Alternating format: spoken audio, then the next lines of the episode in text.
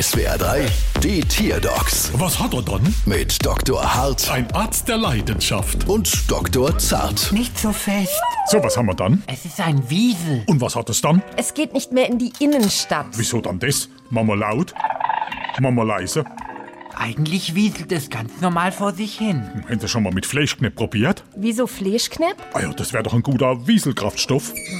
Ich weiß ja nicht. Was haben Sie dann für das Wiesel bezahlt? Ich glaub nicht so viel. So 4 Euro? Ach, ein Euro 4 Wiesel ist es. Ja, drum will es auch nicht mehr in die City. Hä, warum? Na, weil es denkt, dass es vom Wieselfahrverbot betroffen ist. Und ein Wieselpartikelfilter hat es bestimmt auch nicht. Nein, Ist Ihr Wiesel eigentlich gechippt? ich glaube nicht. Ah, dann machen wir jetzt erst einmal das. Da, den Chip da ins Ohr rein.